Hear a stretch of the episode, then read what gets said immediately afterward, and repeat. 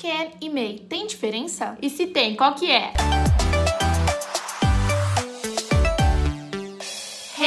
Guys, aqui é a Vi e aqui é a Gi. E nós somos as gêmeas do inglês. Teachers especialistas em descomplicar o inglês para você falar de uma vez por todas. Can e may, essas duas palavras causam muita confusão entre os alunos e deixam eles sem saber qual usar. Existe alguma situação em que uma palavra deve ser usada, outra não? Ou será que esses dois termos são completamente intercambiáveis sempre?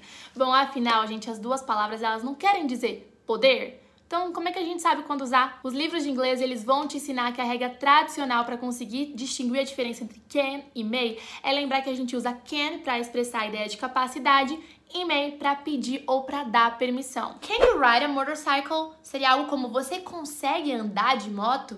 Você percebe que o termo can ele é usado para perguntar se o sujeito ele tem habilidade, a capacidade de realização. May I ride your motorcycle? Então eu posso andar na sua moto? Você viu como no exemplo que a Bi deu agora, o termo may é usado para pedir permissão para realizar a ação? Tem até uma brincadeira que eles fazem lá nos Estados Unidos para explicar essa diferença. O aluno pergunta: "Teacher, can I go to the bathroom?" E aí o professor responde: "I don't know. Can you?"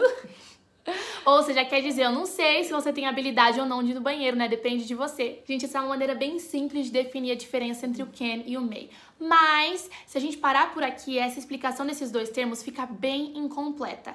Essa regra é antiga, ela veio do inglês arcaico e atualmente já não é bem assim. O inglês ele tá sempre mudando e hoje em dia a gente pode usar o can para pedir as coisas também, né? Além, é claro, de vários outros usos que a gente vai ver a seguir. Gente, essa observação é bem importante, tá? Hoje sim, a gente pede, usa can toda hora para fazer pedidos em inglês e tá tudo bem.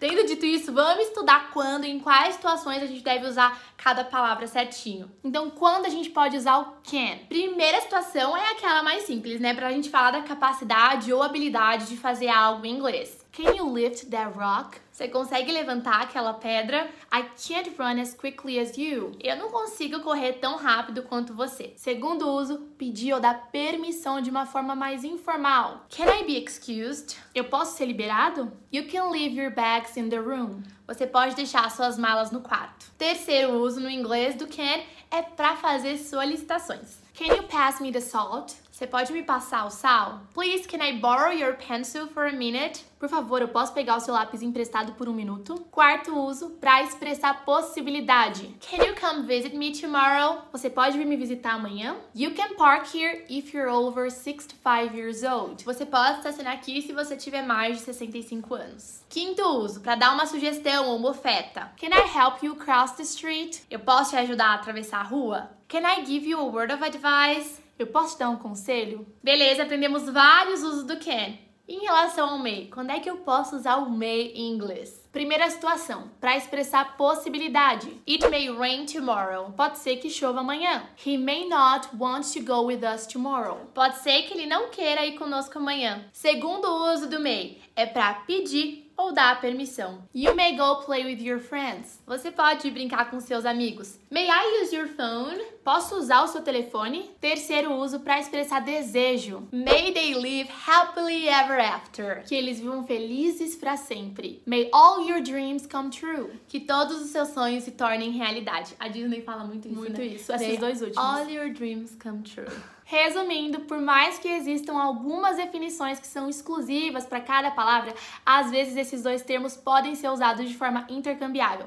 Ambos podem ser usados para falar sobre solicitações ou para pedir ou dar permissão, mas o can ele tem uma conotação um pouquinho mais informal, enquanto o may ele carrega mais um peso de respeito.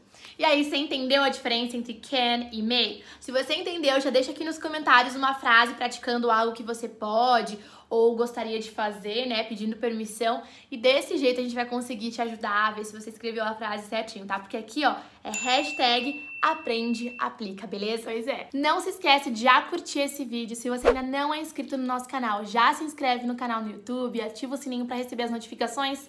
Acompanhe a gente no dia a dia ali no arroba gêmeas do inglês e até o próximo. Take care! Take care!